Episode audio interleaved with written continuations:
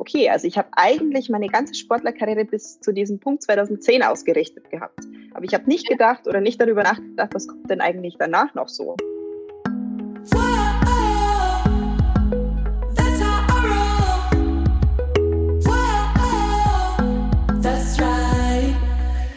Salut, ihr Money Pennies und ganz, ganz herzlich willkommen zu einer richtig besonderen Folge von Madame Money Penny. Sie ist die erste Spitzensportlerin bei uns hier im Interview und äh, bevor ich euch sage, um wen es sich handelt, ähm, ich habe mir echt Gedanken gemacht, wie ich sie vorstellen soll. Denn meine Liste war einfach mal so eine ganze DIN A4-Seite lang, was es alles über sie äh, Interessantes zu erzählen gibt.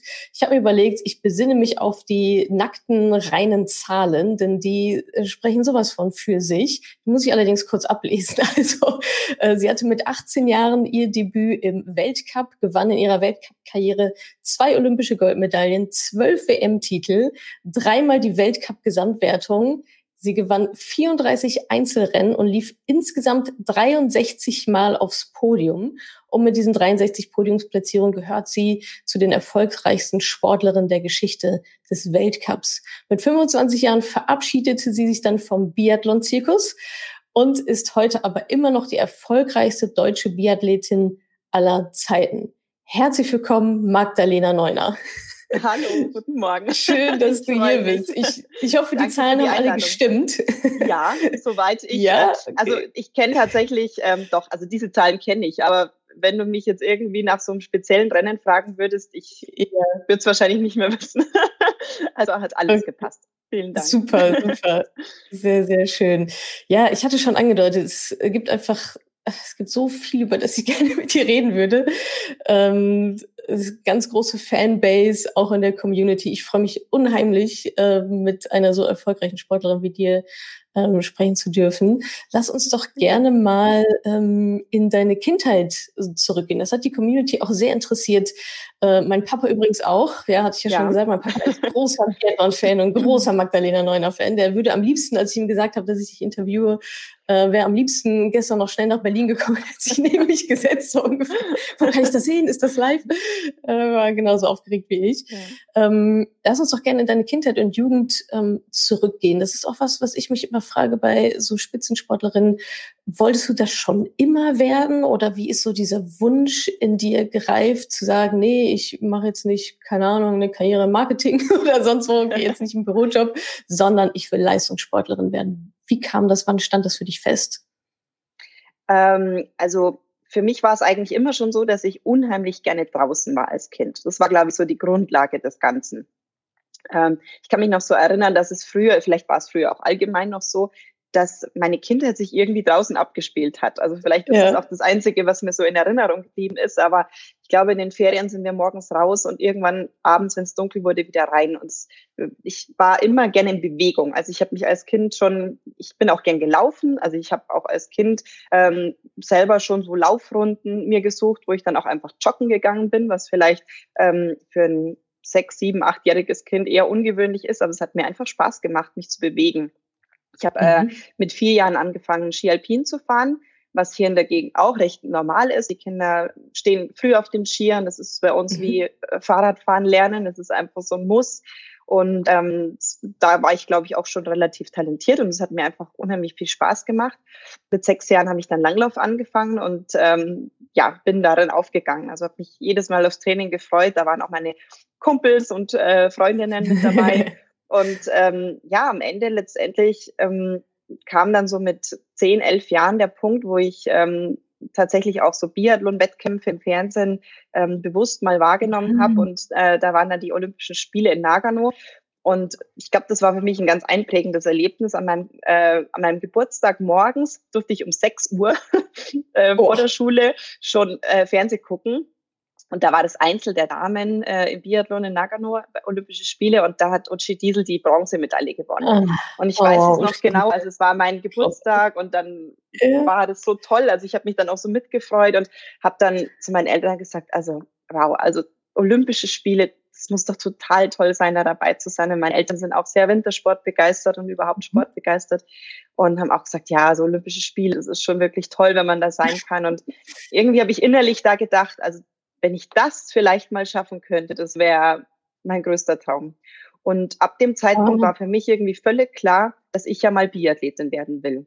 Und in dem Alter ähm, klingt das natürlich naiv und ähm, ist ja so ein, so ein Traum, wie wenn man sagt, man möchte Astronaut werden oder Feuerwehrmann später. Aber ich habe gesagt, nein, also Leistungssportler, also Biathletin und bei den Olympischen Spielen damit dabei sein, das ist mein Lebensziel, also mein äh, Traum. Und das hat sich dann manifestiert und das blieb dann mhm. auch so.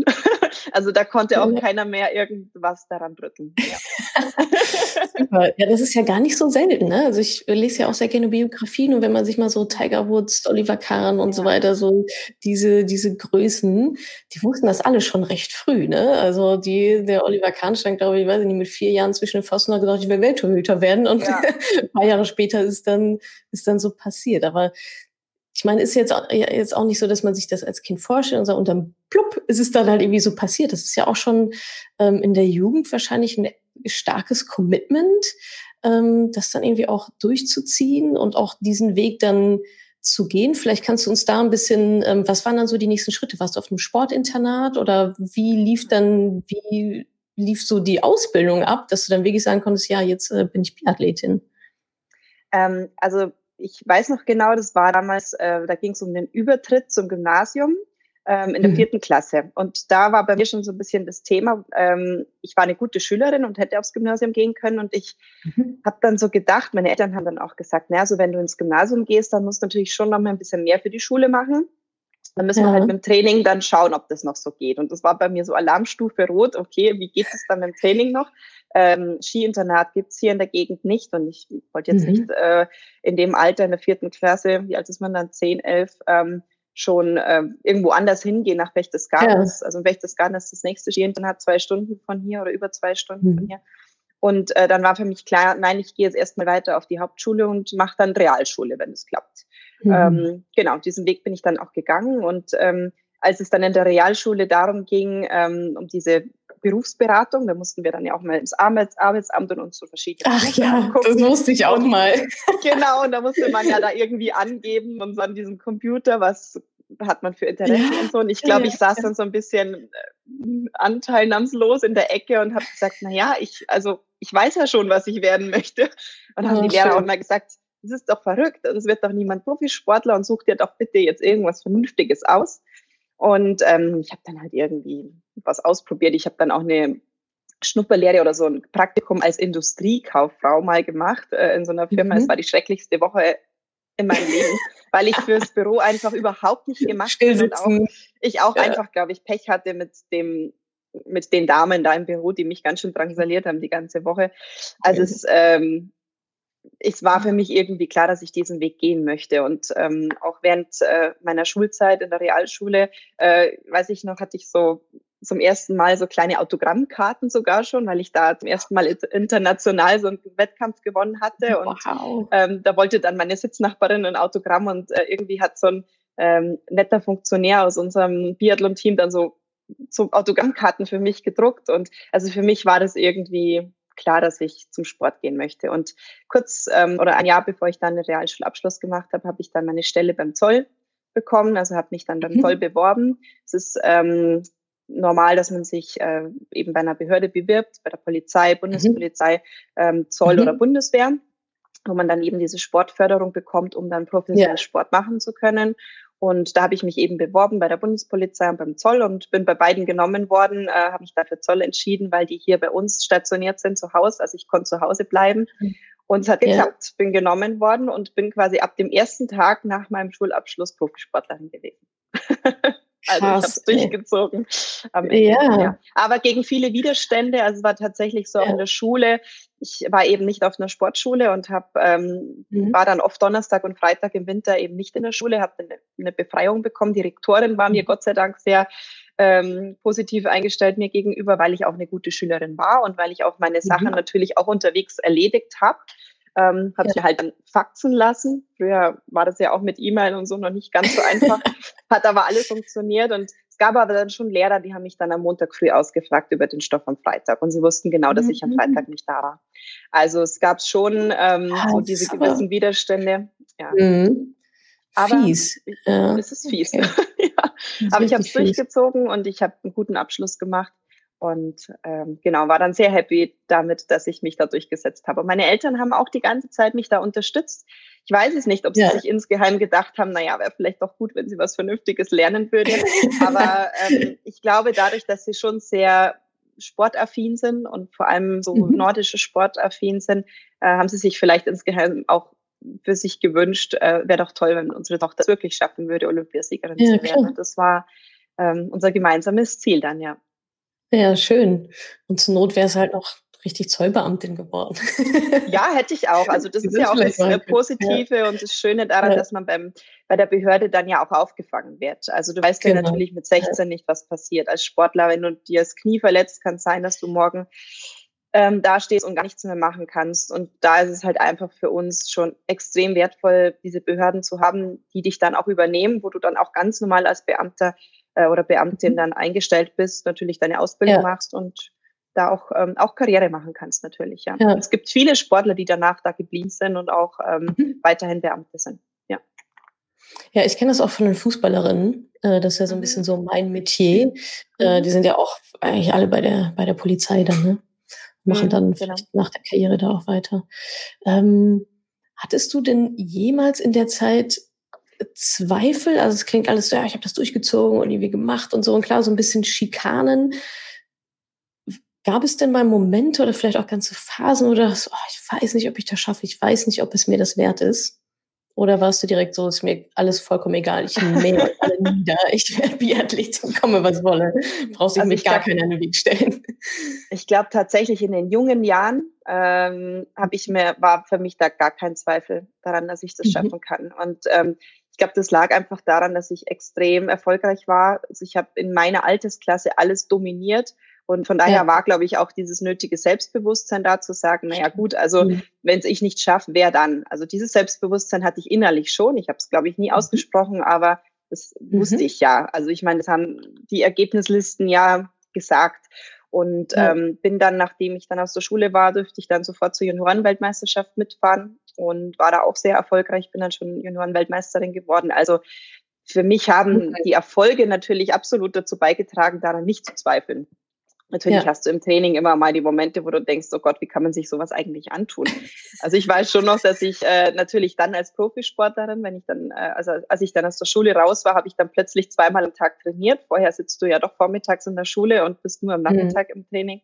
Und mhm. da war ich extrem müde und kaputt. Also es war schon echt anstrengend und äh, eine ziemliche Gewöhnungsphase dann auch ähm, diesem äh, harten und äh, ja, häufigen Training dann auch zurechtzukommen. Und trotzdem mhm. konnte ich mir nichts Schöneres vorstellen. Also ich habe immer an mein Praktikum gedacht.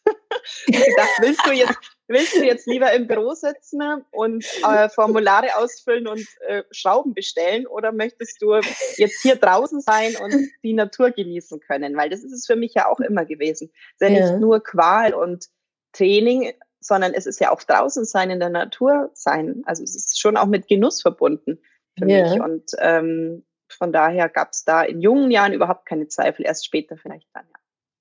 Ja. Ähm, ich überlege, weil du so gesagt hast, so mit den Qualen und so und Schmerzen vom, vom Training und kaputt sein. ähm, ja. Gehörte das, also ich glaube, viele können das halt nicht so richtig nachvollziehen. Ne? Warum tut man sich das an?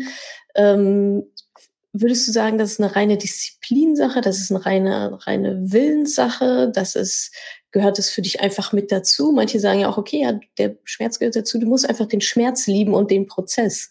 Was, was glaubst du, war es bei dir, dass du dir diese Qualen quasi aufgebürgt hast und da durchgegangen bist? Ähm, ich glaube, ich konnte immer gut mit dem Schmerz umgehen. Ähm, mhm. hatte schon als äh, Kind in diesen äh, Wettkämpfen nie was ausgemacht, mich bis zum Äußersten zu quälen. Also mhm. ähm, es hat mir einfach nichts ausgemacht. Ich weiß es nicht. Ich glaube, jeder ist da anders konstituiert und ich glaube, jeder hat da auch eine andere Schmerzgrenze.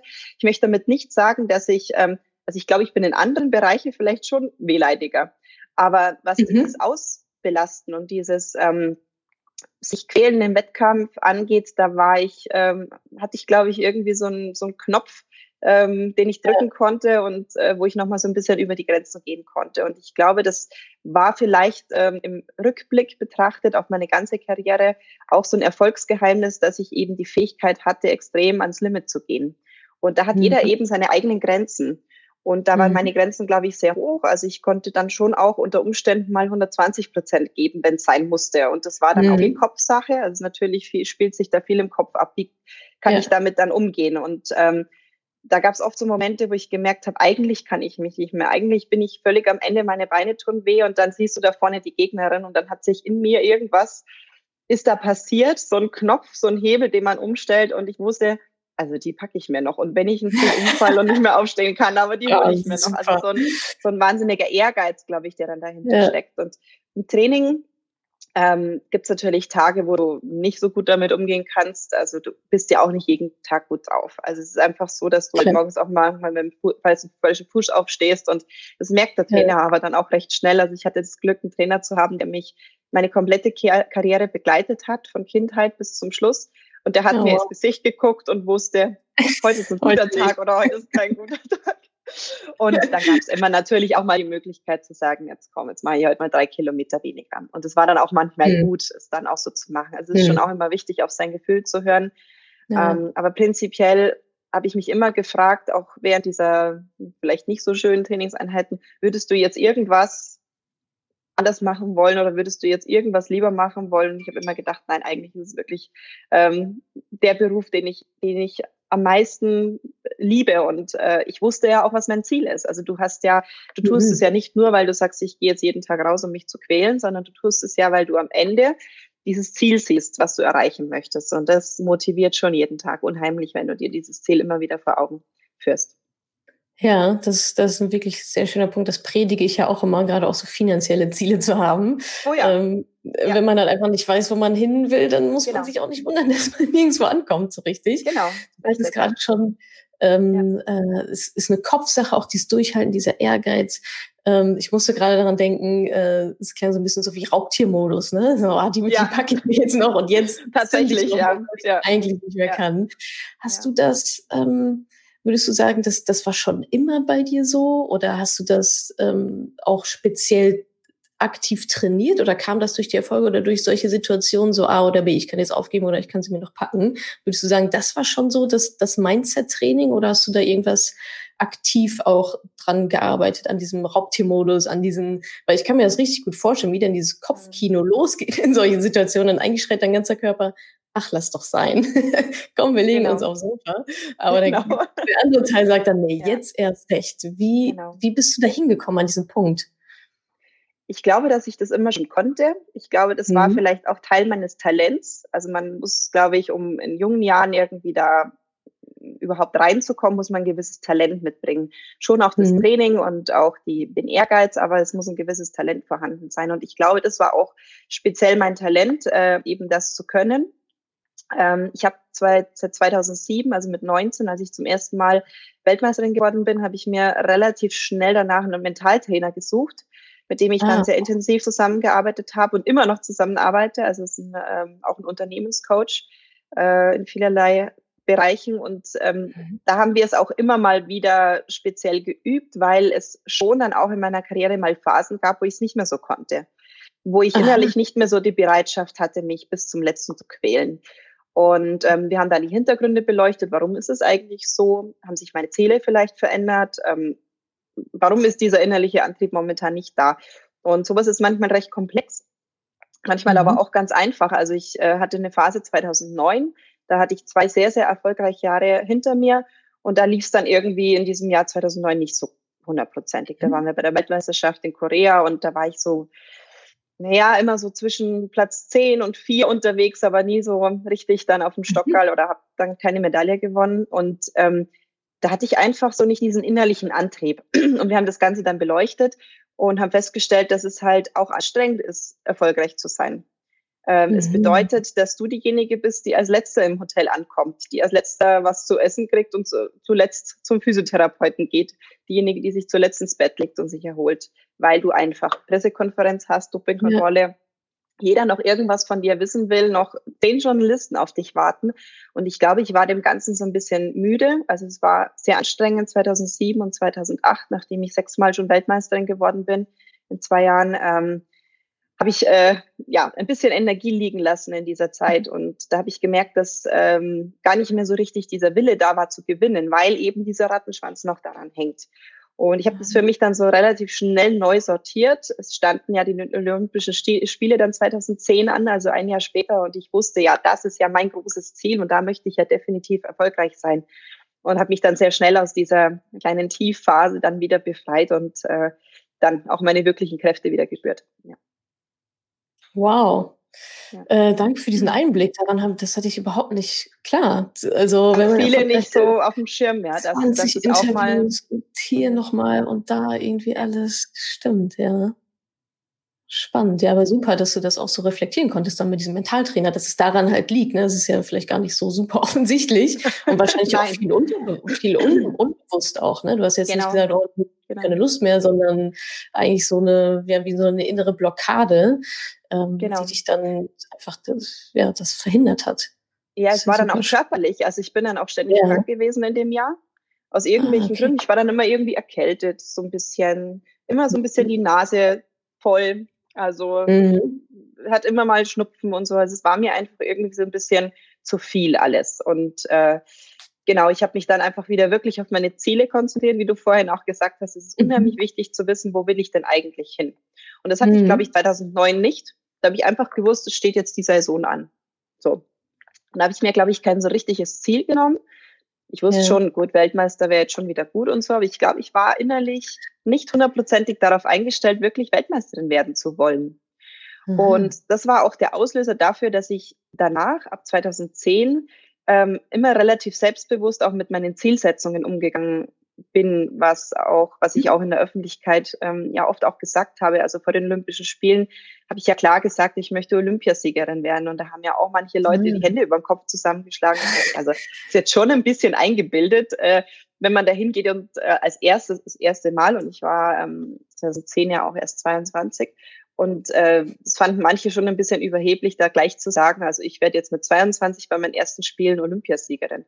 Aber für mich war es total wichtig, mir diese Ziele zu setzen und mir auch einen gewissen Druck vielleicht sogar auch von außen aufzuerlegen, um es wirklich auch durchzuziehen. Also wirklich auch diesen mhm. Druck zu haben, auf der Strecke dann auch das Letzte geben zu wollen.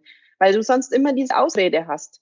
Naja, also mhm. irgendwie hätte ich es schon gern geschafft, aber es hat halt leider nicht geklappt. Also dieses hundertprozentige dahinterstehen und sagen, ich will das wirklich schaffen mit allen Konsequenzen. Ähm, das hat sich eben durch diese nicht so einfache Phase 2009 ähm, sehr verändert. Und da bin ich auch sehr froh, dass ich das vor dem Spiel noch durchgemacht habe, dass ich wusste, okay, es ist wichtig, diese Ziele klar zu formulieren.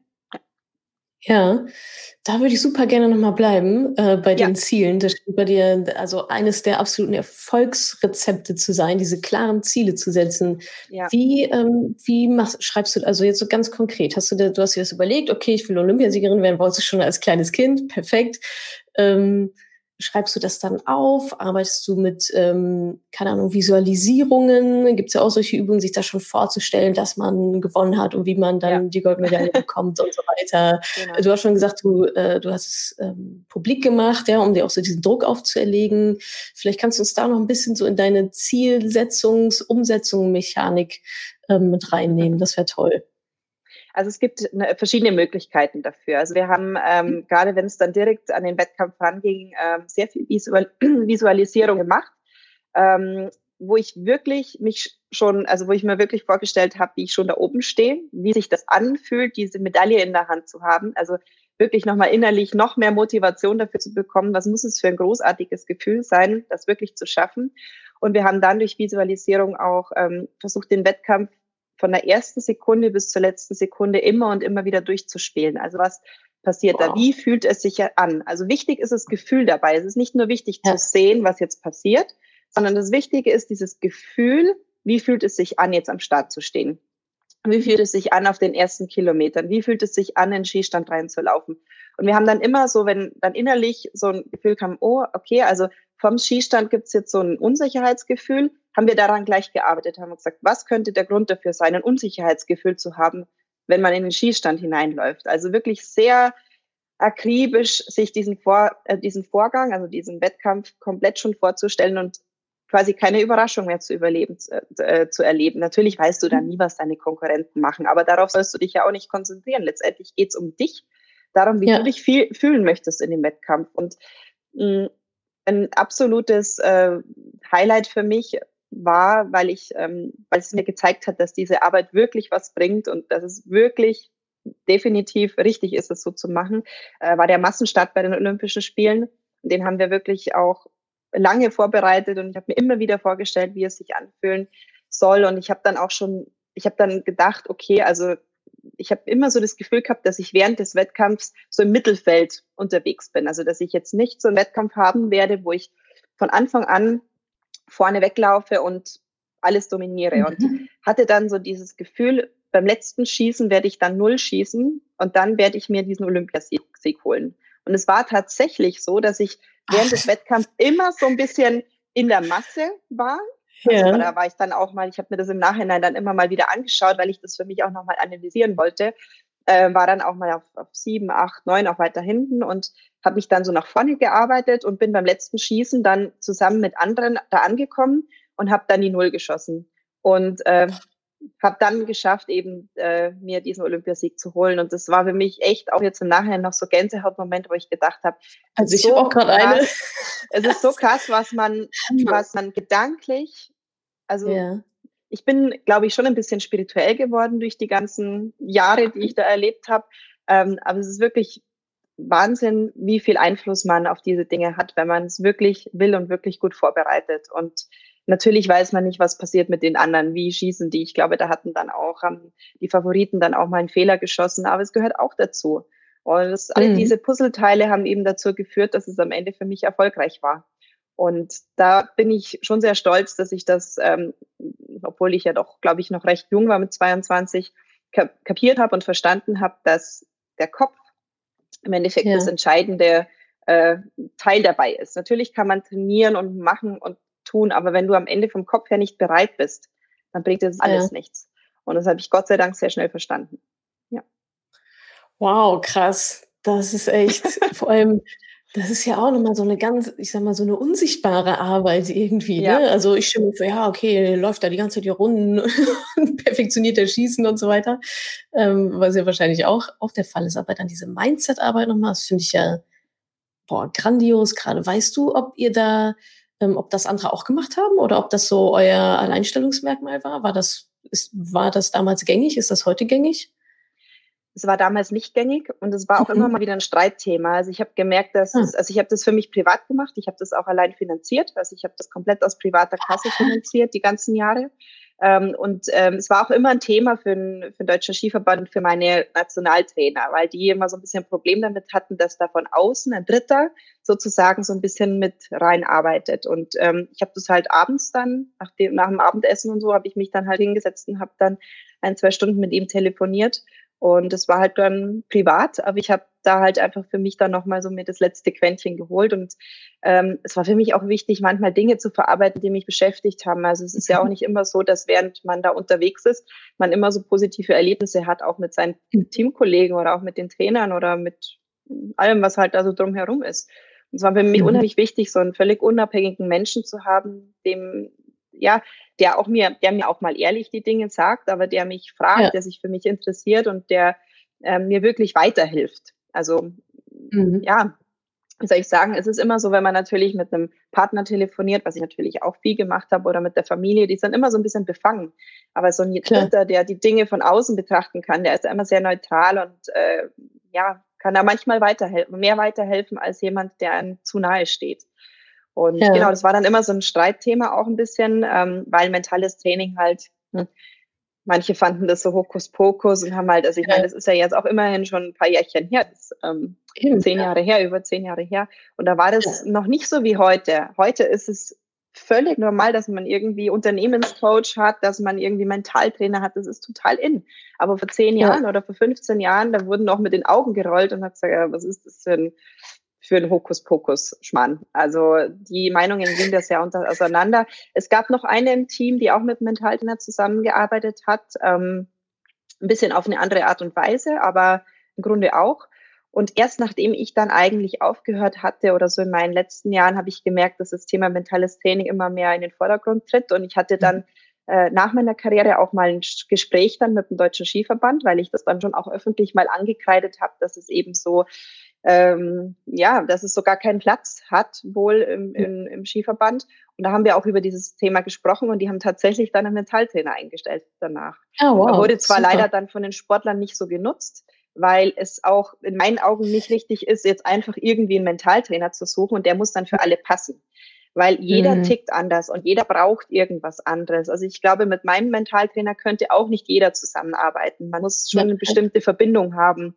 Und ähm, es gibt verschiedene, die wirklich auch gut sind und jeder arbeitet ein bisschen anders und jeder hat auch so seine eigenen Techniken. Und ähm, mhm. deswegen glaube ich, macht es auch nicht so viel Sinn, jetzt einen für alle zu haben. Aber ich fand es trotzdem gut, dass man sieht, es ist jetzt schon mal diese Bewegung da und diese ja, ja. Bereitschaft, okay, es könnte ja vielleicht doch was bringen, dass man auch an seinem Kopf arbeitet. Und gerade beim Biathlon, also wo du dann am Skistand stehst, wo 20.000 Leute hinter dir stehen.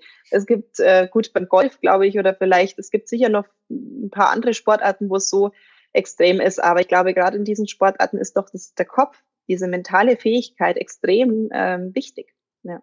Ja, das glaube ich. ich. Also ich kann es überhaupt nicht verstehen, wie man an diesem Skistand steht, nachdem man irgendwie nicht, wie viel darum. auch nicht mehr.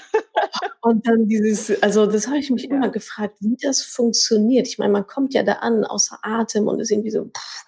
und dann, und dann sieht es immer so aus, dann, dann wird angelegt und dann einmal so ausatmen und dann denke ich immer, okay, sie atmet seit ich fünf Minuten nicht und schießt irgendwie nur. Das ist echt also super verrückt. Also ja, stimmt, da, da hast du natürlich recht. Gerade, dass da der Kopf äh, wahrscheinlich eine extrem große Rolle spielt. Ich, ich finde deine Geschichte oder jetzt auch das mit, der, mit dem Mentaltrainer ist so ein richtig schönes Beispiel für erstmal die Extrameile zu gehen. Also nicht nur zu sagen, ja, okay, ich trainiere jetzt halt irgendwie hier so, so gut ich kann meinen Körper, sondern echt zu sagen, okay, ich muss noch um Olympiasieg, um die Beste zu sein überhaupt auf der Welt, muss ich noch ein bisschen was anderes machen? Muss ich noch ein bisschen mehr machen? Muss ich vielleicht auch andere Wege gehen. Das, also es klingt ja richtig nach Pioniersarbeit, die du da auch geleistet hast, auch für deine Kollegen, die dann irgendwie nach dir kamen, ne? zu sagen, hey, Mentaltrainer ist halt einfach, ist wichtig, um wirklich zu sagen, okay, dann bezahle ich es halt selber. Da hätten ja die meisten gesagt, so, ah ja, okay, dann ist es wohl irgendwie doch nicht so wichtig. Und du sagst, ist mir egal, ich bezahle das selber und ich telefoniere abends mit dem nochmal zwei Stunden, nachdem ich wahrscheinlich schon 15 Stunden ja. trainiert habe. Ja. Und sich dann wieder hinsetzen. Das finde ich gerade wirklich so richtig toll und inspirierend zu sagen, okay, man muss, wenn man diese großen Ziele hat, dann muss man einfach die extra Meile gehen und dann muss man Dinge tun, die andere nicht tun. Und das genau. finde ich gerade man muss, schön. Und man muss unter Umständen auch echt mal finanziell echt investieren. Und für mich war das ja. eine riesengroße Investition. Also ich habe da ja. viele, viele, viele, viele tausend Euro reingesteckt. Und ja. ähm, hab, war aber immer der Überzeugung, dass ich das zurückbekomme dass ich durch diese Arbeit, durch dieses Geld, was ich da investiere, und das ist ja im Endeffekt äh, in der Wirtschaft ja auch nicht so viel anders. Also man muss manchmal ja in Dinge investieren, weil man dann daran glaubt, dass es funktionieren kann. Man muss dann auch ja. den Mut haben zu sagen, okay, ich gehe ein gewisses Risiko ein natürlich, indem ich investiere. Kann sein, dass es mich dann auf die Schnauze äh, haut, aber es ja. kann auch sein, dass es dann funktioniert und dass ich ein Vielfaches zurückbekomme.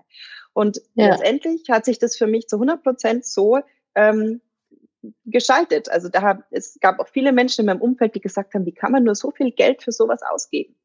Wie kann man nur so ja. viel, also ich habe mal eine Situation gehabt, da lag eine Rechnung auf dem Tisch und mein Mann hat es dann gesehen und der hat fast einen Herzinfarkt bekommen und gesagt, bist du eigentlich wahnsinnig, so viel Geld dafür auszugeben?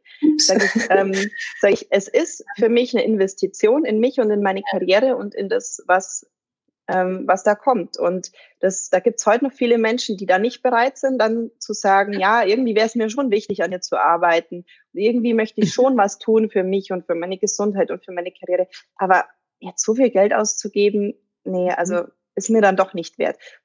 Ich glaube, das macht dann schon einen Unterschied, ob ich wirklich die Bereitschaft habe. Also ich habe halt dann auch, ich habe das Geld ausgegeben, ich habe aber auch sehr akribisch dann gearbeitet. Ich habe gesagt, die mhm. Stunden, die ich mir nehme mit ihm, die nutze ich aber dann auch zu 1000 Prozent. Ich bin dann aufmerksam, ich schreibe mir alles auf, ich versuche es wirklich dann noch umzusetzen. Also ich verplemper es dann auch nicht, weil du natürlich ja. dann ja auch selber in der Hand hast, wie du damit umgehst. Und ähm, natürlich ist es nichts, was man am Ende in der Hand hält. Also das siehst ja nichts davon. Also natürlich passiert das nur hier oben im Kopf. Und äh, ja. deswegen ist es immer so ein bisschen schwer greifbar natürlich, ähm, was ist das für eine Investition? Aber mhm. ich würde sagen, äh, für mich hat sich auf jeden Fall finanziell ausge, äh, also ausgezahlt, weil ich äh, dadurch natürlich super erfolgreich war und heute noch von meinem Sport leben kann.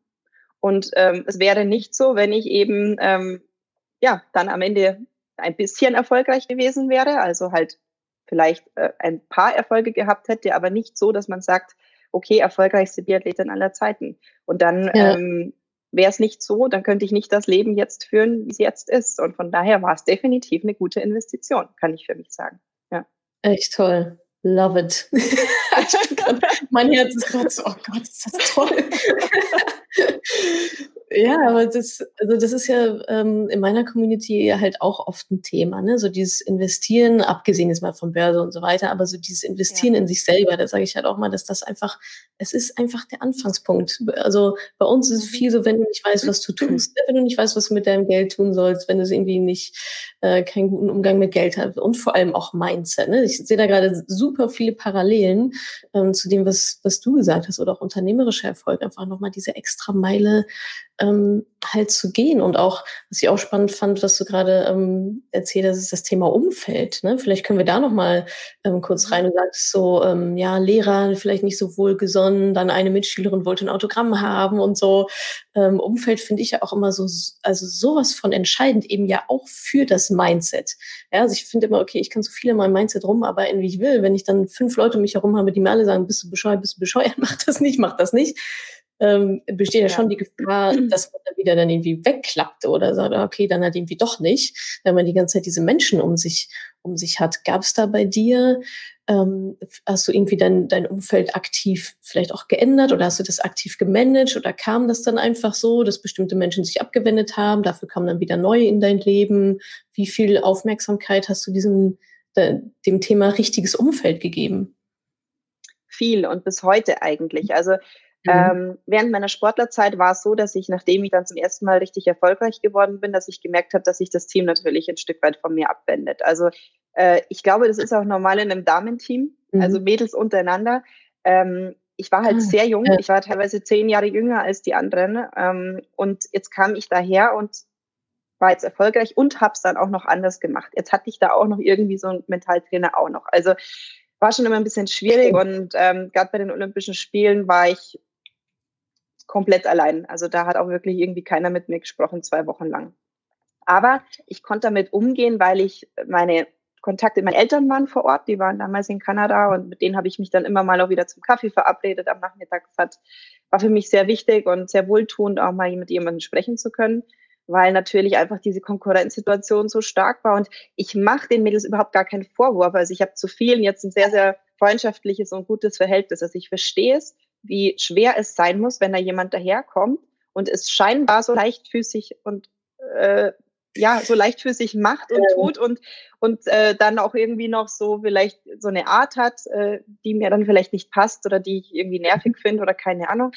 Ähm, also das verstehe ich. Ich mache da irgendwie niemanden Vorwurf. Aber es war für mich auch echt eine gute Schule, zu lernen, dass es halt gerade, wenn man erfolgreich ist, dass sich viele Menschen von einem abwenden können ähm, mhm. es gibt dann natürlich aber auch die Leute, die dann daherkommen und die sich dann auch gerne da irgendwie mit dranhängen müssen. Also es war für mich sehr wichtig, dann zu lernen, ähm, was will der Mensch eigentlich von mir? Also wie, also mhm. da gab es so eine Übung für mich, die fand ich oder finde ich immer noch sehr hilfreich und äh, die heißt, aus den Augen des anderen zu gucken.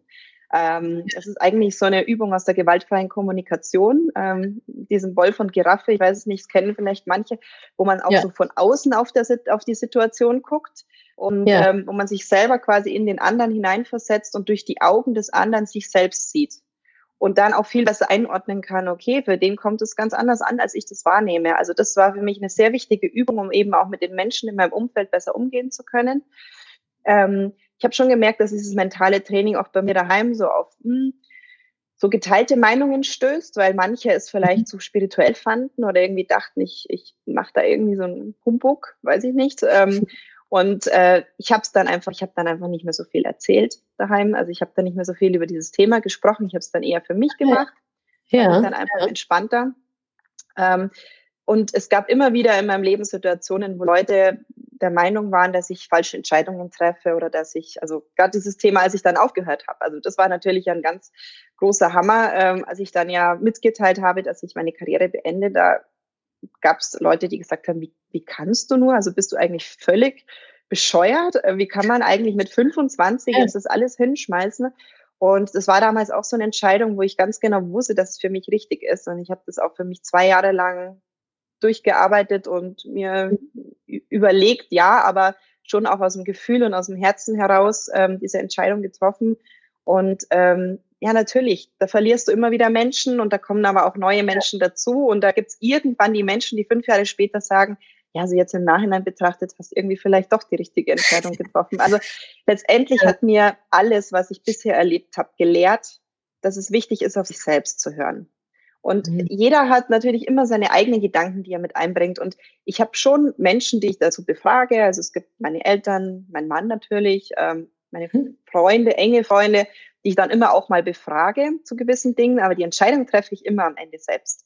Und nein, richtig oder falsch gibt es ja im Endeffekt nicht. Also es, es, gibt nie ein richtig oder falsch. Man muss es immer für sich selber ähm, einordnen. Fühlt sich das jetzt gut an? Was, was möchte ich denn? Ähm, Mhm. Ich habe dann letztendlich, äh, vor zwei Jahren habe ich mich von meinem Management getrennt und das war auch so eine Situation, weil ähm, die eben der Meinung waren, dass ich ähm, gerade was das Wirtschaftliche oder auch mein Geschäftliches angeht, ähm, noch mehr Gas geben muss. Und ich war der Meinung, naja, ich habe aber auch zwei kleine Kinder und ich glaube, vielleicht ist es auch mal an der Zeit, ein bisschen mehr Familie und äh, sich um die wichtigen Dinge im Leben zu kümmern. Und da habe ich dann wieder Entscheidungen getroffen habe mich dann entschieden, mhm. das alleine zu machen und ähm, mich eben darauf zu konzentrieren, was für mich wichtig ist. Und so verliert man manchmal Menschen in seinem Leben. Es gibt dann manchmal unangenehme Situationen und plötzlich tun sich wieder neue Dinge auf. Also ich glaube, es ist mhm. ganz normal, dass man, dass es immer wieder so ist, dass sich, äh, ja, dass Menschen kommen und gehen. Ja, das, ähm, das erfahre ich mhm. eigentlich auch so, ne? Und ich finde es aber auch nicht schlimm. Also ich ähm, mhm. bekomme immer so ein bisschen mit aus der Community, ja, aber was ist, wenn sich meine Freunde irgendwie abwenden oder so? Also erstens, wenn es richtig gute, tiefe Freunde sind, dann wenden die sich nicht ab, weil denen ist genau, egal, wie viel Geld du hast oder auch nicht. Und dann, ähm, ja, bei mir war es in den letzten Jahren auch immer so, dass es schon fast so ein bisschen magisch irgendwie auch war. Ne? Ich finde, wenn man sich einmal dafür öffnet, zu sagen, ja, okay, lass doch ein paar Leute rein, ein paar Leute wieder raus. Das so, ich habe immer das Gefühl, das sortiert sich fast so ein bisschen von alleine. Und dann kommt so ein ja. neuer Mensch in mein Leben und ich weiß noch nicht genau warum. Und im halben Jahr denke ich dann so, ach deswegen, ja, jetzt macht alles ja. Sinn zusammen. Und ich finde, das gehört ja irgendwie auch, auch mit dazu und auch in der gesamten Weiterentwicklung. Ja, wenn ich immer nur im, in dem gleichen Umfeld mit den gleichen Leuten bin, dann geschieht höchstwahrscheinlich auch relativ wenig Weiterentwicklung. Ne? Genau. Ähm, richtig, und ja. dieses äh, Gleich und Gleich gesellt sich gern. Äh, aber es gibt ja auch diesen tollen, äh, diesen tollen Spruch, ich weiß nicht, ob du den kennst, ähm, dass wir selber der Durchschnitt der fünf Menschen sind, mit denen wir am meisten Zeit verbringen. Sowohl was so die Gesundheit angeht, als auch ja. Finanzen, als auch vielleicht glücklich sein in der Beziehung und so weiter. Und als ich das gehört habe, dachte ich so, oh, da muss ich mal kurz überlegen, ob ich das so haben will, ob ich der Durchschnitt der fünf Menschen sein will, die ich gerade so in meinem engsten Umfeld habe. Ähm, aber ja, finde ich, äh, finde ich super spannend, dass das bei dir natürlich Umfeld auch, gerade auch bei diesen ganzen Mentaltraining-Geschichten, was du gesagt hast, kann ich mir gut vorstellen. Wenn da einer immer querschießt und sagt, das ist blöd, das ist blöd, das ist blöd, ist ja nochmal umso, ist ja so schon anstrengend genug, diese Mindset-Arbeit, aber dann noch gegen das Außen auch noch andere abzuwehren, äh, abgefahren. Ja, du hattest schon ähm, dein Karriereende ähm, angesprochen. Vielleicht können wir da auch noch mal äh, ein bisschen drüber reden. Das war ja durchaus, ich meine, jetzt, also da warst du 25 und jetzt hast du gerade gesagt, du hast es mit zwei Jahren eigentlich geplant. Das heißt, was, mit 23 hast du schon dein Karriereende geplant. Wie, warum? Was, was, was war da los? War das irgendwie, ja, für, für, für was ist passiert? Der ausschlaggebende Punkt waren die Olympischen Spiele tatsächlich 2010. Ähm, es war ja. so, dass ich dann, äh, also es war ja immer mein großes Lebensziel, äh, Olympische Spiele und Olympiasiegerin zu werden. Und das hatte ich dann erreicht. Und nachdem ich dann von den Olympischen Spielen nach Hause gekommen bin, hatte ich wirklich echt so einen richtigen Tiefpunkt. Also ich ähm, habe auch bis Juni gebraucht, bis ich überhaupt wieder trainieren konnte, weil ich war irgendwie so kaputt und so müde und habe auch irgendwie für mich erstmal kein neues Ziel mehr gefunden. Mhm. Also ich habe echt zu meinem Trainer, ich habe ihn immer mal wieder angerufen und gesagt, ich kann heute noch nicht kommen, ich äh, bin nicht bereit, ich kann nicht ins Training kommen, es ist irgendwie keine Motivation da.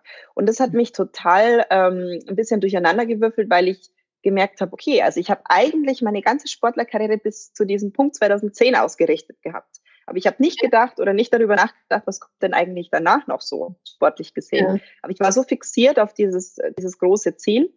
Und da habe ich dann eben auch viel gearbeitet in dieser Zeit und mir viele Gedanken gemacht und habe zum ersten Mal eben darüber nachgedacht, wie lange mache ich das eigentlich noch? Und diesen, diesen Gedanken hatte ich vorher natürlich nie. Also ja klar, wenn man sehr jung ist. Ähm, und habe aber gespürt, ähm, es wird bei mir nicht ewig dauern, bis ich dann was Neues mache. Also es war irgendwie so innerlich so ein Wissen da, dass ich erstens keine Olympischen Spiele mehr mitmachen werde. Ähm, für mich war klar, einmal Olympische Spiele und es war für mich völlig okay. Ähm, ich, es war jetzt für mich nicht so also es war für mich großartig, diese Erfolge zu feiern, aber ich fand es jetzt nicht wahnsinnig schön, bei den Olympischen Spielen zu sein. Also ich glaube, die wenigsten Menschen können sich vorstellen, was da tatsächlich hinter den Kulissen abläuft. Mhm. Und es ist bei weitem nicht dieses schöne Event und dieses feierliche, tolle Familienevent, das man so im Fernsehen sieht. Ähm, mhm. Es war super anstrengend und ich fand es auch überhaupt nicht schön, äh, teilweise. Weil wir, meine Eltern sagen auch, äh, meinst du jetzt so von den ähm, Gegebenheiten drumherum? Also ich hatte ja. irgendwann das mal mitbekommen, dass, also es war ja eher so, also auch so die Unterbringung in so Dorms gefühlt und schlechtes Essen. In so einem Käfig, so. ja. Ja. ja. Also das Essen war echt okay. Wir haben alle Sportler aus dem Olympischen Dorf haben in so einem Essenszelt ge gegessen, aber du konntest dir immer ja. aus so verschiedenen Nationalitäten sozusagen was aussuchen. Es, es war okay. alles okay, aber wir waren halt eingesperrt in unserem Olympischen Dorf. Du warst da und ähm, ich ich weiß nicht, ich fand es total spannend, das mal mitzuerleben. Ich habe es auch in vielen Momenten total genossen, aber ich fand es auch schon sehr befremdlich teilweise. Und ähm, gerade mhm. diese Momente, nachdem ich erfolgreich war oder nachdem ich einen Wettkampf gewonnen hatte, wo du dann wirklich am Arm gepackt wirst und gezerrt wirst, also wirklich nicht nur im übertragenen Sinne, sondern reell durch diesen Pressekorridor durchgezogen wirst und ein Interview nach dem anderen gibst, ewig lange Pressekonferenz, ewig lange Dopingkontrolle, weil ja bei Olympischen Spielen alles nochmal irgendwie viel, viel, viel größer und stressiger und länger ist als sonst. Und mhm. ähm, am Ende des Tages war es so, also ich muss, war dann kurz in meinem, äh, in meinem Zimmer, es war jedes Mal eine Stunde Fahrzeit vom Stadion bis zu meinem, bis ich da letztendlich im Olympischen Dorf durch die ganzen Sicherheitskontrollen durch war und in meinem Zimmer dann wieder war, dann hatte ich kurzzeitig ein bisschen umzuziehen und bin dann sofort wieder gestartet, um dann zu dieser Medal Ceremony zu gehen, die total schön war. Natürlich, wenn du da oben stehst und die deutsche Nationalhymne hörst, es gibt nichts Besseres. Und trotzdem, du warst, ich war drei Stunden vor Beginn dieser Medal Ceremony mussten wir da sein, um, weiß ich nicht was, zu üben oder da halt da zu sein. Ähm, ja. Dann habe ich im Nachhinein mitbekommen, dass meine Eltern, also ich habe dann versucht, unterwegs ähm, Karten für meine Eltern zu organisieren, dass die dann bei dieser Medal Ceremony dabei sein dürfen. Und unsere Trainer haben dann gesagt, ja, wir kümmern uns, dass deine Eltern da reinkommen. Und was war am Ende? Die Trainer standen alle ganz vorne und meine Eltern, Eltern konnten nicht rein, weil sie keine Karte hatte, hatten. Oh. Und die standen da ganz, ganz, ganz, ganz hinten und haben quasi, ja, mich von ganz Weitem dann gesehen. Und das fand ich einfach so menschlich. Also menschlich fand ich es in vielerlei Hinsicht sehr enttäuschend, ähm, weil mhm. der Mensch nichts zählt. Also dein Erfolg zählt was, aber du als Mensch hinter diesem Sportler bist in diesem Moment irgendwie nichts wert. Und mhm. ähm, danach dann Deutsches Haus. Sieben Millionen Menschen, die dir die Hände schütteln, also gefühlt. Und ich bin dann um drei Uhr morgens ins Bett gefallen und war nur noch fertig. Ich war nur noch kaputt. Ich habe mich kein bisschen gefreut. Ich habe, glaube ich, nur noch geheult und war einfach nur kaputt. Weil du ja dann auch am übernächsten Tag wieder einen Wettkampf hast. Also du hast ja übernächsten Tag ja, musst ja auch wieder, möchtest ja auch wieder Erfolg hast. Ich frage mich auch im Nachhinein, wie das geht. Und ich glaube, vielleicht gibt es Sportler, denen das nichts ausmacht und die sagen, ach, das stecke hm. ich weg. Also wenn ich Olympiasieger gewonnen bin, ist mir das völlig wurscht, dann dürfen mich alle Menschen durch die Gegend ziehen oder so. Hm. Aber da bin ich, glaube ich, zu zart beseitet und da bin ich mir selbst auch zu viel wert, dass ich hm. das gerne mit mir machen lasse. Also ich bin hm. dann schon so, dass ich so große Wertschätzung mir gegenüber auch habe, dass ich sage, also ich habe mich gefühlt wie so ein Tier letztendlich. Ja. Und all diese Dinge, die ich eben da erlebt habe, haben mich dazu veranlasst zu sagen, also Olympische Spiele werde ich auf keinen Fall mehr mitmachen. Und ja. dann war ja klar, okay, also dann wird es ja nicht mehr so lang dauern, bis ich dann aufhöre. Und dann waren die ähm, Weltmeisterschaften in Ruhpolding 2012.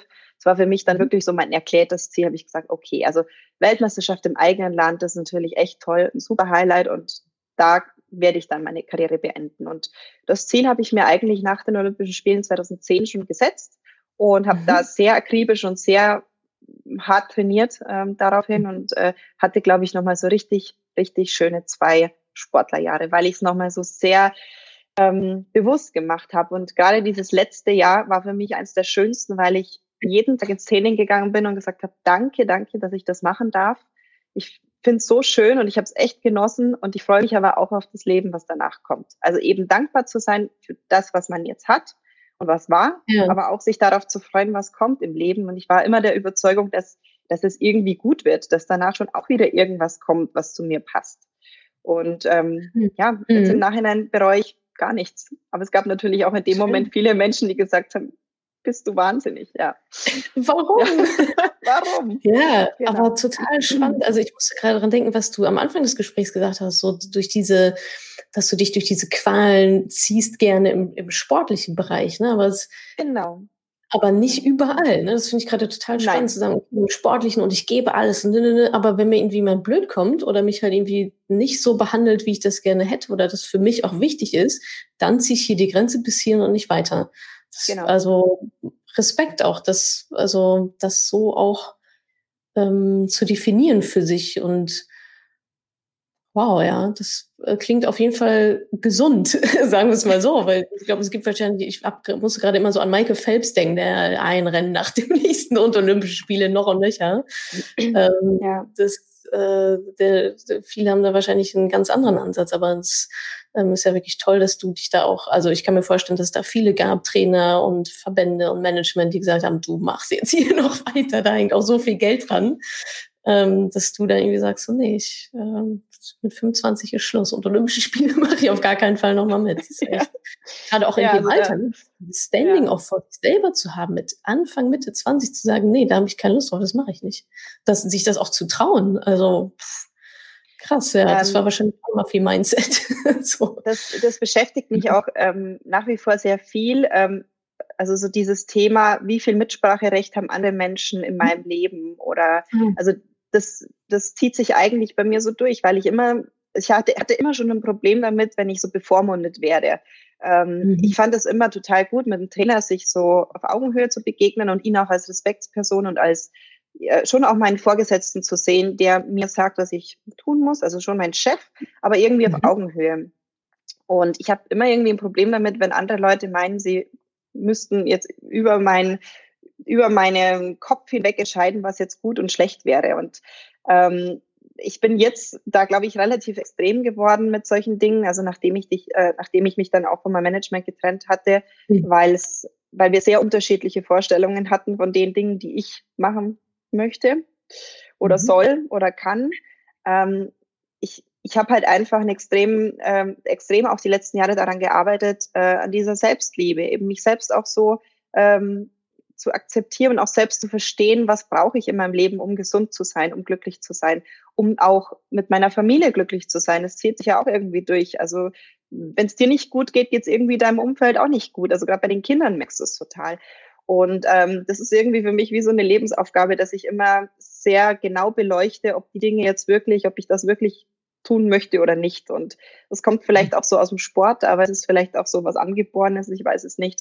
Ähm, wie gesagt, also ich ähm, bin da schon immer sehr, sehr dahinter. Und ich glaube, es ist ja prinzipiell auch so ein Frauenthema, wir Frauen ja oft denken ähm, oder vielleicht wenig selbstbewusst auch mit diesen Entscheidungen manchmal umgehen. Ähm, ich will es nicht verallgemeinern, aber ich glaube schon, dass wir als Frauen so ein bisschen das Problem haben, uns eher vielleicht mal was sagen zu lassen, weil wenn jetzt da ein paar Leute daherkommen und sagen, naja, also das, das kannst du doch jetzt nicht machen und äh, also wirtschaftlich gesehen und so, sowieso und überhaupt, es geht ja gar nicht, sich als Frau dann da durchzusetzen und zu sagen, und also ich bin auch in einer sehr großen Männerwelt eigentlich zu Hause, also die meisten, mit denen ich auch geschäftlich zu tun habe, sind alles Männer.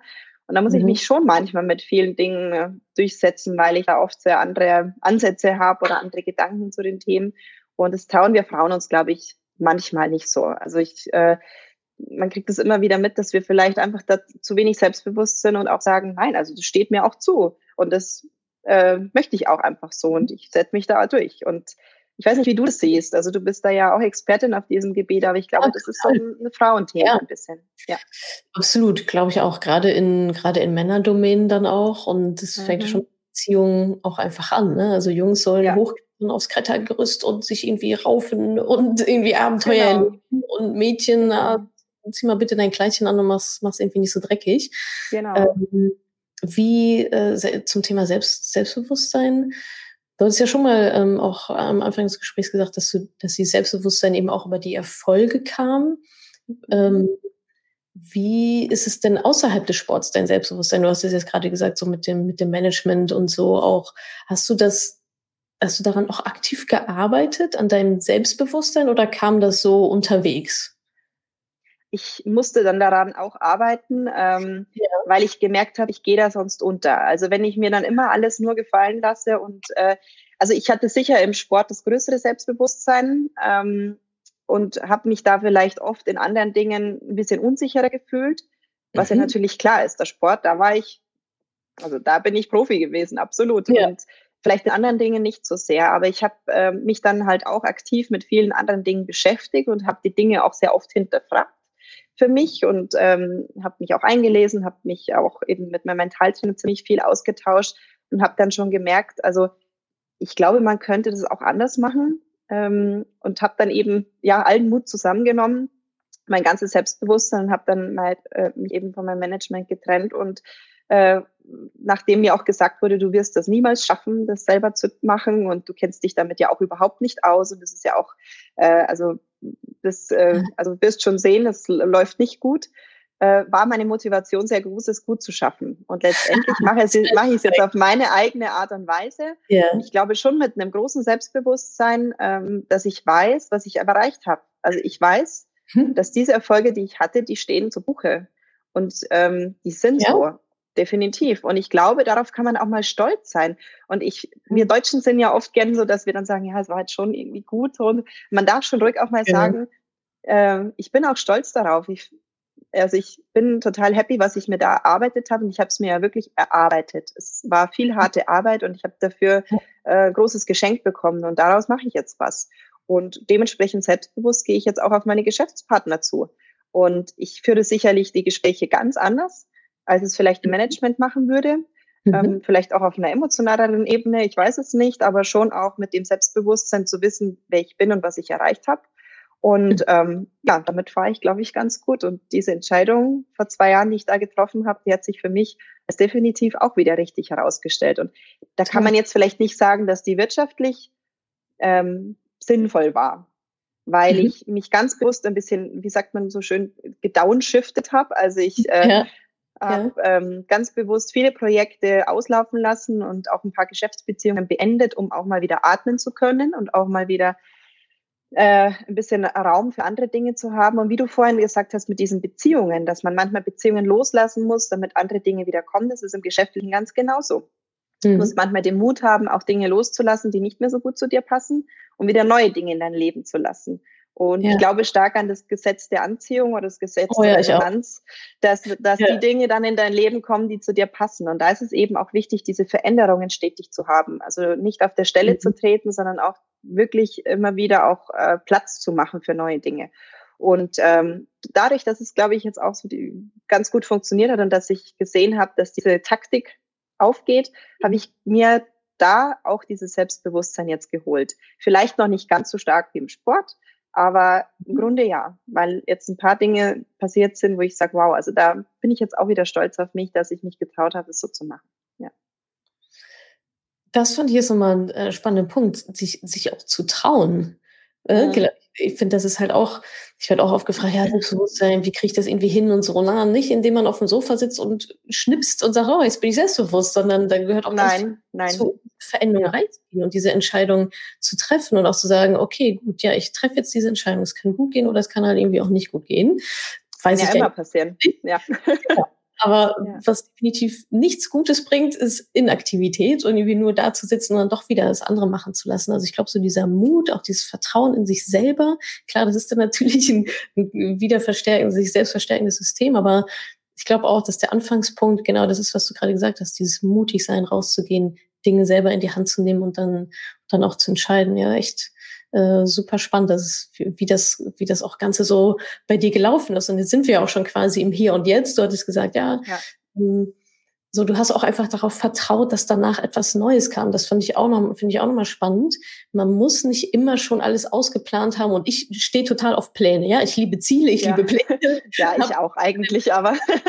aber, aber auch in den letzten Jahren gemerkt, dass nicht immer, dass so ein, dass es dann auch hemmend sein kann, wenn man denkt, man müsste immer schon den nächsten Schritt schon komplett ausgeplant haben, um halt eine Entscheidung zu treffen, sondern ganz oft ist es einfach so, und so klang es bei dir jetzt auch, ähm, okay, ich treffe jetzt erstmal diese Entscheidung und ich habe grobe Idee, auch warum ich das mache. Also die, die Gründe waren ja sehr, sehr, sehr klar und es wird schon das nächste dann kommen, obwohl ich es jetzt noch nicht greifbar habe, weil ja jetzt auch noch gar kein Platz in meinem Leben für dieses Neue ist. Das kann ja noch genau. gar nicht genau. da sein. Wie, ähm, ich, wie waren denn aber deine Gedanken an dem Zeitpunkt ähm, zu deiner Zukunft? Ähm, war da irgendwie klar, ähm, ich glaube, du hast in einem Interview mal gesagt, äh, Muttersein ist für dich äh, das Schönste auf der Welt. War das äh, irgendwie klar, dass das ein großes Thema sein wird? Ähm, und wie, wie ist dein Leben denn jetzt? Also was ähm, Aktivsport betreibst du ja nicht mehr, aber du hast ja noch ein paar andere Projekte. Vielleicht kannst du uns da noch mal so ein bisschen äh, mit reinholen in dein jetziges Leben. Ähm, also es ist tatsächlich so, dass ich schon äh, mir auch so ein gewisses Urvertrauen angeeignet habe und ja. äh, obwohl ich schon meine Ziele habe im Leben und schon ungefähr weiß, wo ich hin möchte, ähm, sage ich schon auch für mich manchmal, naja, die Dinge passieren aber dann schon auch. Und ich vertraue darauf, dass es gut wird. Und wenn ich merke, es passiert lange ja. nichts Gutes, also ich glaube, man muss schon immer im Tun bleiben. Also man muss schon immer irgendwie so wie du sagst, also man muss schon selber dahinter sein, aber es ist auch gut darauf zu vertrauen, dass es eben gut wird. Und mhm. ähm, also jetzt aktuell ist mein Leben eigentlich genauso, wie ich es mir mal vorgestellt habe. Ich, äh, ich habe zwei gesunde Kinder. Die große geht jetzt schon in die Schule, der kleine ist jetzt vier. Ähm, ich bin immer noch Geschäftsfrau, aber auf genau dem Level, wo ich sage, es tut mir noch gut und ich fühle mich noch sehr wohl damit. Ich bin finanziell komplett unabhängig von Super. allem Möglichen. Ich kann ja. Ähm, ich weiß, dass ich äh, für später abgesichert bin. Ich habe ein bisschen investiert in den letzten Jahren. Also ich ähm, habe jetzt so das Gefühl, dass ich total angekommen bin. Jetzt total. Ähm, klar, mir fehlt so ein bisschen Sport. Ich würde gerne ein bisschen mehr Sport machen, aber ähm, ja, aus verschiedenen Gründen mache ich einfach zu wenig. aber ähm, im Großen und Ganzen muss ich sagen, ähm, bin ich echt super happy und ich bin froh, dass all Dinge so gekommen sind, wie sie, wie sie eben gekommen sind. Und mhm. ähm, sogar mit dieser Corona-Krise, also ich, ich weiß, dass es für viele echt ein ganz, ganz, ganz schweres Jahr war und auch nach wie vor ist, äh, je nachdem, in welcher Branche du jetzt momentan unterwegs bist. Ich kann jetzt nur für mich persönlich aus meiner eigenen Sicht sagen, für mich war es vielleicht sogar in der Hinsicht ein bisschen positiv, dass ich mal Zeit hatte, dadurch, dass eben viele Termine ausgefallen sind, vieles einfach nicht möglich war dieses Jahr, mhm. noch mehr Zeit hatte, mir so ein bisschen klar zu werden, was mhm. wirklich noch wichtig ist in meinem Leben und was vielleicht in Zukunft gar nicht mehr äh, gar nicht mehr so relevant ist oder was äh, mir jetzt dieses Jahr eigentlich so auch gar nicht gefehlt hat, obwohl es jetzt nicht da war. Mhm. Und ähm, genau, es war für mich von daher ein ganz gutes also, Jahr, also, äh, Jahr, mich zu sortieren und ähm, mhm. ja, habe mich jetzt auf meine Projekte konzentriert. Ich habe jetzt noch fünf große Geschäfts- und Werbepartner, mit denen ich zusammenarbeite, mit denen ich verschiedene Projekte mache, die auch sehr unterschiedlich sind, weil die Branchen auch sehr unterschiedlich sind. Finde ich mhm. auch ähm, wahnsinnig schön an meinem Beruf, dass ich ähm, sozusagen so viele verschiedene Berufe habe. Also ich bin, ähm, ich arbeite für die ARD, bin nächste Woche jetzt dann wieder ja. im Einsatz, also sozusagen vor der Kamera und sprechen ja. und äh, als äh, äh Codemoderatorin oder Expertin. Ähm, mhm. Ich bin aber auch Geschäftspartnerin, also habe auch gewisse Mitsprache bei äh, Firmen wie Adidas zum Beispiel, die mich auch mal fragen, wie findest du den Schuh? Also Findest du den gut oder bequem oder kommst du damit, ja. also das ja auch, dass ich sozusagen so in dieser ja. Produktgeschichte auch mit drin bin. Ähm, beim Autohersteller, wo ich dann ähm, ja auch mal ein Auto ausprobieren darf, wo wir mal auf die Fahrstrecke gehen dürfen. Also es ist so abwechslungsreich und so schön und es macht mir so viel Spaß, weil ich jetzt genau die Partner habe, die echt gut zu mir passen und wo es auch menschlich total gut passt, äh, noch dazu. Und ähm, vor allem habe ich echt total viel Zeit für meine Kinder und für meine Familie. Ja, das, äh, das liebe ich total. Also ich bin auch so aufgewachsen, meine Mama war auch da und hat mit uns mhm. Plätzchen gebacken und ähm, hat es uns einfach schön zu Hause gemacht. Und ich mag das einfach, weil meine Kinder mittags heimkommen, wenn ich die vom Bus abhole und es gibt ein warmes Mittagessen und wir machen was zusammen am Nachmittag, wir gehen raus. Das ist für mich hm. echt schön. Vormittags mache ich so meine Sachen und nachmittags mache ich das mit den Kindern. Und ähm, eigentlich wollte ich genau hier hin. Also ich bin jetzt gerade genau da, wo mhm. ich mal hin wollte. ja. Klingt auf jeden Fall total, total schön. Ja. Das äh, hast du dir, glaube ich, redlich verdient. auch diese, Vielen Dank. Aber es, ähm, man tut ja selber was dafür. Also es ist ja, ähm, ja. ja, so wie man sich unbedingt vorstellt oder wie man, wie man die Wege sich so bereitet, so kommt es vielleicht grob auch. Also natürlich immer auch in Umwegen und auch mal vielleicht ein bisschen anders, aber es das heißt nicht, dass es deswegen auch schlechter ist. Manchmal sind Dinge, die ein bisschen anders kommen, vielleicht sogar noch besser, als man sich es vorgestellt hat. Also ich glaube, dann auch die gewissen Offenheit zu haben, zu sagen, ich habe schon ein gewisses Ziel, aber mhm. mal sehen, wie dieses Ziel dann am Ende in Wirklichkeit aussieht. Ja. Schön, ja. Lass uns noch über Geld sprechen. Ja. ja, du hast ja gerade schon gerade schon äh, erzählt, wie du jetzt Geld verdienst mit Sponsorships, mit ähm, Auftritten in der ARD zum Beispiel. Wie war das denn äh, in deiner aktiven Karriere als, als Sportlerin? Vielleicht kannst du uns da mal erzählen, was so die Einkommensströme sind von Preisgeld über Sponsorships, was auch immer, wie du da ähm, Geld verdient hast. Genau, also als Sportler hat man so verschiedene Einnahmequellen. Zum einen ist man bei der mhm. Behörde angestellt, das ist so, sozusagen so der Sicherheitsgrundstock. Der ja. Geld, was dir so zum Überleben für, das, für die Miete, für dein, für dein tägliches Leben sozusagen so diese Sicherheit bietet. Ähm, dann ähm, kriegst du, hast du natürlich die Möglichkeit, über Erfolge dann auch dementsprechend Preisgeld zu verdienen. Ist jetzt mhm. beim nicht so hoch wie bei, äh, weiß ich nicht, beim Tennisspieler oder beim Golfspieler. Oh, okay, klar, ja. Mhm. 10.000 Euro für einen, für einen Weltcupsieg, was ich schon sehr beachtlich fand und was schon ein schöner Verdienst ist, wenn du am Wochenende vielleicht sogar mal zwei gewonnen hast. Ähm, genau, und ähm, dann gibt's noch ähm, Preisgelder von einem, vom Skiverband, wenn du jetzt Weltmeister geworden bist, da gibt's immer so gewisse Prämien. Ähm, und dann natürlich die Sponsoren. Also das ist natürlich bei jedem dann unterschiedlich. Ähm, ich habe da immer Glück gehabt, dass ich da recht gut aufgestellt war und dass ähm, sogar die Partner, mit denen ich auch heute noch zusammenarbeite, das sind auch meine Partner aus der Anfangszeit, also wirklich ähm, auch so gewachsene Geschäftsbeziehungen jetzt mittlerweile. Ähm, das ist natürlich dann die Haupteinnahmequelle. Also damit verdient mhm. man dann wirklich Geld und hängt aber natürlich dann auch vom Erfolg ab. Also je nachdem, wie erfolgreich du bist, und es ist auch in vielen Verträgen so gehandhabt, dass es wirklich auch so ein äh, Staffelungsmodell gibt, äh, je nach Erfolge oder je nachdem, wo du dich ungefähr einreißt im Weltcup oder ob du überhaupt Weltcup läufst oder nicht oder ob du bei der Weltmeisterschaft dabei bist oder wie viel Podestplätze du hast. Es ist dann auch immer so ein bisschen gestaffelt und ähm, danach kommt dann sozusagen die Abrechnung ähm, im Frühling oder im Herbst. Und ähm, Genau, also es ist natürlich nie so ein, so ein fixes Einkommen, was man so das Jahr hat. dann immer, man hat immer so ein bisschen selber natürlich in der Hand, äh, wie groß fällt das am Ende aus. Aber ähm, ich glaube, wenn man mhm. da aufgestellt ist und wenn man in den Top Ten des Weltcups unterwegs ist, dann kann man da schon ganz gut verdienen. Ja. Ja, super. Und es klingt auch recht breit diversifiziert. Ne? Ist ja eigentlich auch mal ganz gut, nicht so nur so eine Einkommensquelle Nein. zu haben, sondern so drei, vier. Klar hängen die natürlich an dir als Person, aber ähm, trotzdem, wenn mal ein Sponsorship irgendwie, keine Ahnung, nicht so läuft, wie man sich das vorstellt, kann, hat man ja dann vielleicht noch was anderes. Das ist ja echt ganz gut. Und was, was ich mich auch immer frage, gerade bei, ich sag mal, bei allen, die jetzt nicht Spitzenfußballer speziell männlich sind, ähm, inwieweit, also so dieses langfristige zu planen, gerade bei Frauen ist es ja also leider ja immer noch so, äh, dass sie signifikant weniger Geld verdienen und trotzdem ist die Karriere mit, sagen wir mal, spätestens 32, 33 vorbei. Ja. Vielleicht noch früher oder vielleicht noch früher, wenn früher Kinder ins Haus äh, stehen. Wie bist du damit umgegangen? Welche, also vielleicht auch für die Zukunft dann zu sparen? Oder war das gar nicht so, weil du dachtest, na okay, ich habe dann trotzdem noch die Sponsorships und dann kommt irgendwie ARD oder so, aber trotzdem, ich meine, mit 25 hast du gesagt, pff, nö, Preisgelder brauche ich jetzt erstmal nicht mehr, äh, darauf, darauf verzichte ich. Wie waren da so deine finanziellen Gedanken dahinter? Ich habe das riesengroße Glück, dass mein Papa Banker ist. Und ähm, ist natürlich Sehr gut. gemein, wenn es um die finanziellen yeah. Dinge geht, weil er ist, er ist so ein sehr vernünftiger Mensch, ähm, sehr genau natürlich aber auch und äh, auf der anderen Seite aber auch so jemand, der sagt, gönn dir aber auch mal was. Mhm. Also finde, ihr hat das eine sehr gute Einstellung irgendwie zum Geld.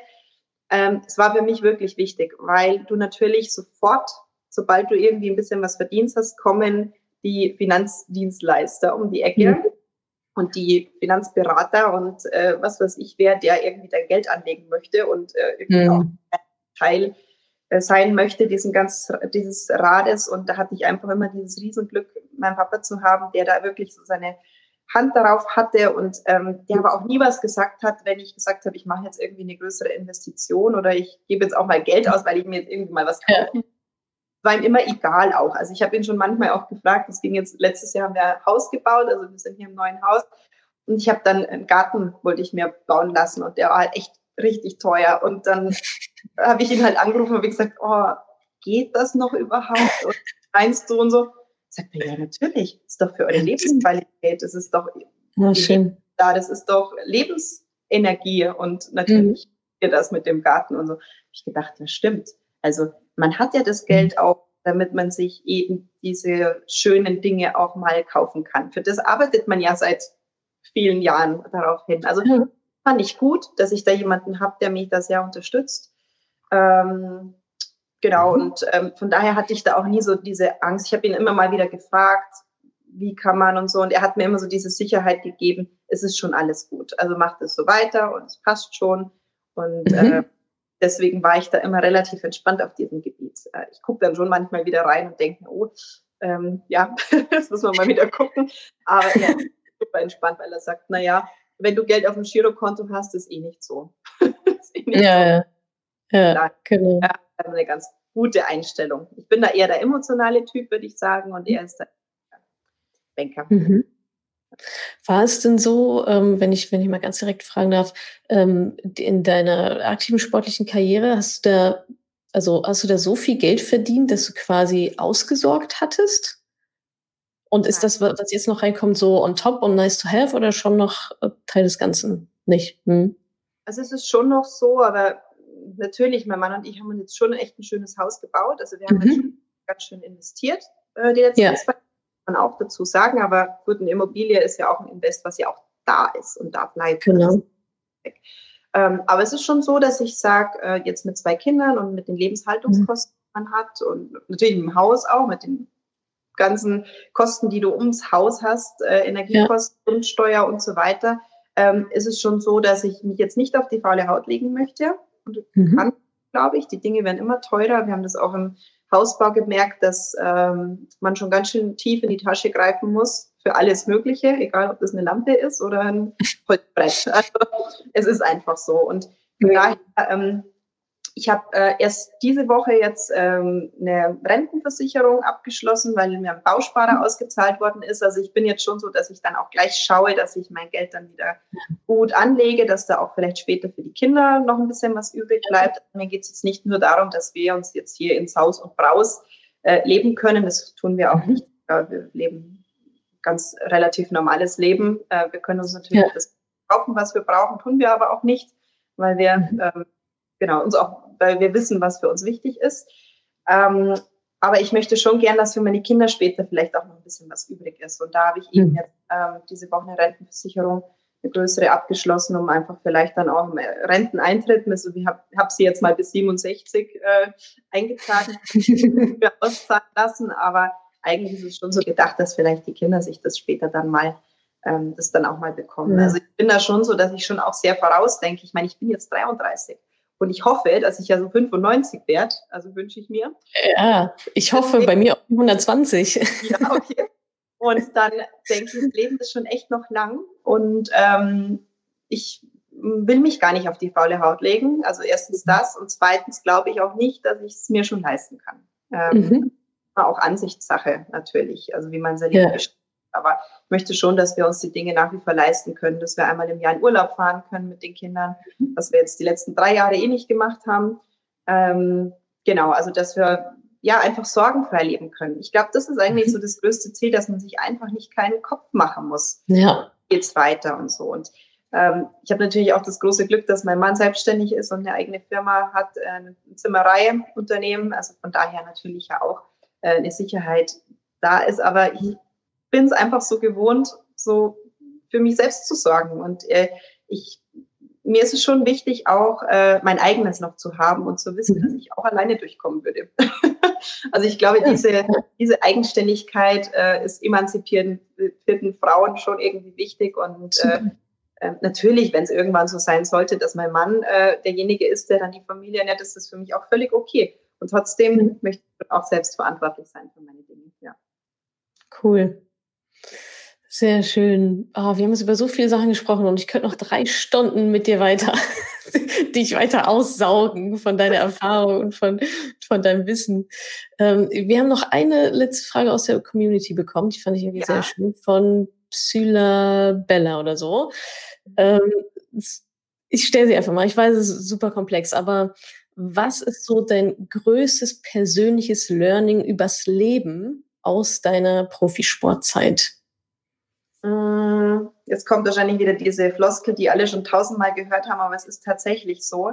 Ähm, gerade aus den blödesten und schwierigsten und dümmsten Situationen und äh, aus den härtesten Erlebnissen und unschönsten Erlebnissen habe ich am allermeisten gelernt. Und natürlich, das sagt man halt immer so, aber es ist wirklich so. Also ich habe mich oft gefragt, warum muss man sowas jetzt erleben? Und ähm, mhm. Habe auch so sehr unschöne Situationen mit Menschen. Äh, gab ja auch ein paar Leute, die mich bedroht haben, die so in mein Leben so eingepusht haben und so. Und das waren so Phasen für mich, das war richtig schwer, ähm, wo ich auch echt lange geraucht habe, bis ich damit gut zurechtgekommen bin. Oder auch gerade diese Anfangszeit aus dem Sport, wo ich so äh, über überflutet wurde mit diesen ganzen Dingen, mit denen ich nicht umgehen konnte und wo ich dann auch echt, ähm, also ich hatte auch schon äh, mit sehr jungen Jahren einen ziemlich äh, heftigen Burnout, wo ich auch einfach nicht mehr aus dem Bett gekommen bin Krass. und kaputt war. Und ähm, gerade diese Momente haben mir jetzt im Nachhinein wirklich am allermeisten gebracht, weil ich dadurch mhm. eben diese starke Selbstliebe entwickelt habe, weil ich dadurch wirklich weiß, was ich wirklich möchte, was ich definitiv nicht brauche und nicht möchte. Und ähm, ich glaube, wäre alles immer nur total rund gelaufen und wäre immer alles total super für mich gelaufen, hätte ich mich vielleicht weniger anstrengen müssen und äh, hätte ich mir vielleicht über manche Dinge keine Gedanken machen müssen. Und ich bin sehr dankbar über diese Gedanken, die ich mir dann machen musste, auch über die unangenehmen, auch über Ängste, auch über ähm, alles Mögliche, über Sorgen, die man hat, über ähm, Trauer, über unangenehme Situationen, Misserfolg. Und all diese Situationen haben mir definitiv am meisten geholfen. Und äh, wie gesagt, da reihe ich mich jetzt ein bei den vielen, die das auch vielleicht schon so gesagt haben, aber es ist definitiv so. Und viele Menschen, die mich vielleicht nicht so gut kennen, die denken, glaube ich, weil es so in meiner Vita oder wenn man es so nachliest im Internet, sieht es so aus, als wäre es bei mir immer nur so gegangen und es wäre alles immer total mhm. gewesen und ich hätte so diesen Erfolg. Das war für mich alles selbstverständlich und das war es einfach definitiv nicht. Und von daher kann ich jedem nur sagen, also der Schein trügt manchmal und jeder, der erfolgreich ist, ich glaube, es, da spreche ich jetzt nicht nur von mir, sondern von allen möglichen Menschen, die irgendwie Erfolg haben in ihrem Leben, die haben auch schon richtig, richtig schwierige Zeiten gehabt. Jeder auf seine Art und Weise mit unterschiedlichen Dingen.